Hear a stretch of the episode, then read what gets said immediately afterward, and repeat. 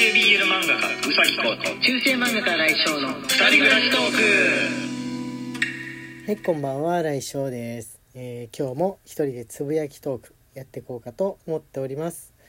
えー今日はね、もう一日中蜂に悩まされた日になってしまいました。あの家のね窓のところにね蜂の巣がいつの間にかできておりまして、あの夏の間暑いからカーテン閉めっぱなしなんですよね。で全然気づかなかったんですけど気づけばあのカーテンの向こう側といいますか、まあ、窓の向こう側にですね、えー割と大きめ寄りの蜂の巣ができてましてねあのうごうごうごうごとこう動く蜂さんたちのお腹が、えーたくさん見えてあこれはいけないと思いましてそれもね1個じゃなくってね、え2個3個できてたんであーいけないな表出なかったりとかなんか家に引きこもりがちいるともうこれだからいけないと思いまして頑張って退治。頑張って退治いたしました。いやあの窓のね隙間から猫ちゃんあらかじめ避難させておいてねあの窓の隙間からジェット噴射の8対1のやつ。うちよく蜂が出るんでね8対1のジェット噴射のやつは、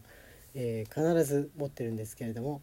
で、えーもう窓全体に吹きかけてで他も蜂の巣できてる横に吹きかけてとかあとは揺らしたりなんだしとにかく蜂の巣ね落っことしちゃえばねつっついたりとかしてあのあこの巣もうダメだと思うとやつら諦めますのでね、えーまあ、なるべく退治して退治しきれなかった分諦めてどっか行ってもらうみたいな感じで頑張りました。頑張る。足長鉢ですかね。足長鉢の巣でしょうか。なんですぐね作っちゃうのかなうちのところに。うちに作らないとなると隣のあのおばあちゃんおじいちゃんでね暮らしてるうちの軒先にできたりとかするんでそれもそれで心配なんですけれどもね。はい、えー今日は、えーお便りの方を読んでいかしていただこうかと思います、えー月曜日ですので大人トークやってる日もあったんですけど、まあ、アダルトに関係するトークはもう、あのー当分永久欠番といいますか、えーまあ、よっぽどじゃない限り活しないと思いますので、まあ、皆さんもあの無理して月曜日用のアダルトトークを送らないでくださって、えー大丈夫ですので、え通常のお話で、えーエピソードで大丈夫でございます。はい。で、えーっとね、え昨日、おととい、先ほどといとの間、えオリジナル配信ギフトをやっていたわけなんですけれども、えそれにね、ギフギフトあのギフトに添えたお便りというのを、えー結構いただきましていや非常にありがたいことでございます。えーそちらの紹介をしつつ、えー読んでいこうかなと思っております。もうあの結構、えーご紹介したんですけれども、えーまあ、このなるべく期間からね、あのー配信していた期間から近いうちにご紹介しなきゃなと思いまして、えー読ませていただこうと思います。はい、えーとね、ギフトの方で、えーみちるさんから、えーお疲れ1、えーゆきさんからお疲れ1。今日いきなり聞いた方は、えお疲れって何のことって思うかもしれないんですけれども、あの、お疲れっていう風に自分の似顔絵の、ラジオトークさんの方に作ってもらった似顔絵の、えー、新井翔がお疲れっていう風に言ってる、え期間限定の、まあ、スタンプみたいなやつだったんですけれどもねまたなんかこの自分の似顔絵描いてもらうシリーズで、えーやるのも面白いなというふうに、えー思ってる最中ですね。えっ、とねあピノピノシンさんピノちゃんから、えカロリーの報告も届いておりますね。合計カロリー今日の成果ですということで、えお疲れ1いただいております、え合計カロリー56キロカロリーで今日昨日はスイッチスポーツもやったので右腕が筋肉痛ですとのことですが、えースイッチスポーツもやったらあれじゃないですか。それもプラスして消費カロリーさらに、えープラスアルファとかなんじゃないですかね。すごい気づけばピノちゃんはなんかライブ配信の最中にもあのゲームを用いたスポーツをやっていて偉いなと思います。自分結構三日坊主になっちゃいますのでね。はいえっとね、えーサバみそさんからお疲れ1、えーアロハガールさんからお疲れ3いただいております。ありがとうございます。お疲れ3そう昨日昨日でしたっけ？お3個だとお疲れさんっていう風に言ってるみたいだっていうことに気づいてくださった方が。あゆゆいさんも気づいてくださってますね。お疲れさんで、えーお疲れ3つでお疲れさん。あ気づきませんでしたっていう風なお便りでした。気づきませんでした。気づいていたならば送るしかないですねということでお疲れさんをいただいております。翔先生もコウ君も皆様お疲れ様ですよ、えー、暑いので体調には気をつけてということで、えー、ありがとうございます。今すごい凍らしたチューペットが食べたいんですけれどもあれ突然食べたくなる時ないですか？チューペット。毎年絶対買ってるんですけれどもね。自分はいろんな字が入ってるのも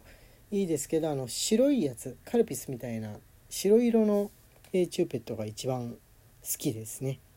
はい、えー、また今度ドラッグストアかなんかでまとめて買ってこようと思います。100均のよりねドラッグストアとかの方が美味しいのかなっていう感じでしょうか。じゃあ続けて、えー、お便り読ませていただきます、えー、ぶどうりさんよりお疲れにいただいております。ありがとうございます。ひつまぶし良いですね、えー時節柄冷たいおそばを添えてもよいかとお二人とも、え夏バテと縁遠くなりますようにということでありがとうございます。あお蕎麦屋さん行ってると今あれですよね。あの蕎麦とうなぎのセットみたいなのも、えー、やってるところ結構ある季節ですよね。はい。あのー、まあ、割と好きなんですけれどもなんかうなぎって絶滅危惧種みたいな感じのことを聞いてちょっと食べるのに躊躇が 躊躇がよぎるっていうところはありますね。穴子ならいいのかな？気になんないのかな？はい。えー、マクマクさんよりお疲れさん。いただいております。ありがとうございます、えー、スカイブルーさんよりお疲れさんいただいてます。ありがとうございます。新井先生こんばんは。本日も配信ありがとうございます。お疲れさん。私も気がついてませんでした。会話見たくなるのはいいですね。えー、チルアウトもぜひ試してみたいと思います。ではまた配信楽しみにしております。ということで、あの、チルアウトっていうね、え炭酸飲料を昨日紹介したんですけれども、本当にあの飲むとね、気持ちがスッと落ち着いてくるんで、えー、まくよくよしやすかったりとか、不安になったり、なんか焦燥感に駆られやすい人は結構箱買いしてもいいんじゃないかなみたいな感じですかね。あのレッドブルとかみたいなカフェイン系のものですと焦燥感強い人逆にこの駆り立てられるような気持ちになりやすいんで逆の作用を働かすこの気持ちを落ち着かせるある種エナジードリンクの方がいいのかなというふうな感じでおすすめさせていただいたわけです。今日も飲んでおります。はい、えー、次は OLO さんよりお疲れさんいただいております。OLO さんありがとうございます。えー、普段メッセージを送っていないのですが、えー、勇気を持って、えー、失礼します。改めて先生のスタンプがかっこよくてどうしても送りたくなってしまいメッセージを送りました。私の中で先生がとても優しい方となっているので、えー、爽やかかっこいいおじ様みたいな感じで素敵だと思いました。これからも応援していますとのことで。あせんそんなあの褒めすぎです。褒めすぎです。爽やかでもそんなにかっこよくもないですけれどもこのあれですね。あのこの似顔絵師さんに描いてもらうとなんかあのかっこいいっていう風に結構好評なんで次も同じ人でお願いしますみたいなことを運営さんに言ってみようかなって気持ちがふつふつと湧いてまいりました。あありがとうございます。はい、えー、次は雨宮さんより、えー、お疲れさんです。はい雨宮さんありがとうございます。お疲れ様です。お疲れさんです。お疲れさんですですね。え締めの言葉がスムーズに時間内に収まるのもあれあれ？と言われながら途中で切れちゃうのもどちらも好きです。とのことです。今日は今日はちゃんとスムースにね収めようと思ってこのスタートのボタンを押す前に一回練習しました。一回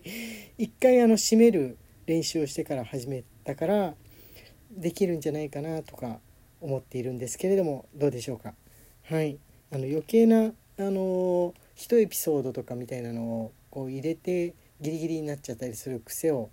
えー、ちょっとなんか1個入れやすいみたいなことをこうくんからもねいつも言われてたんで、え気をつけようと思っております。はい、えー、ギフトの方ポポココさんよりお疲れにピアノさんよりお疲れにいただいております。ありがとうございます。えー、っとあもうあれですね。あのお疲れのギフトはちょうど、えー、時間的にここまででちょうど、えー、配信終了でそこから先はあのまあ、今日の今日の分といいますか、まあ、お疲れギフトが終わってからの分っていう感じでしょうか。はいあの今一瞬止めて、あの全部ちゃんと読んだかどうかね、えー、お疲れギフトのやつ確認しちゃってましたあの大丈夫そうな感じがあります。はいまだちょっと時間あるんで。あそうだマヨエールさんからねリアルプレゼントを行いでいただいて、まあ、毎日着実に食べさせて、えー、いただいてるんですけれども美味しい、えー、お菓子とご飯となんですが、えー、これ少し前に数日前にいただいたやつで、え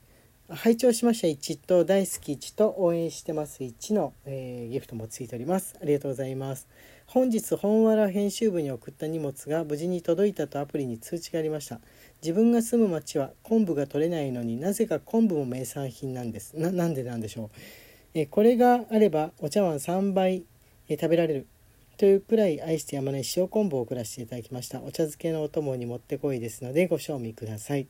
あれこれ同封しておりまたもや親戚のおばちゃん感満載の小包みとなりました。ご承納いただければ幸いですとのことです。ありがとうございます。あ昆布が取れない町だから逆にあれなんじゃないですかね。漬漬物っていうかあのー、こう昆布漬けみたいにしておいて食べるっていう取っとくっていうのが発達したのかもしんないですね。はいありがとうございます。ということで時間そろそろなってまいりました。また明日も、えー、お便りでお送りしようと思っております。新井翔のつぶやきトーク本日はこれまで。皆さんどうもありがとうございました。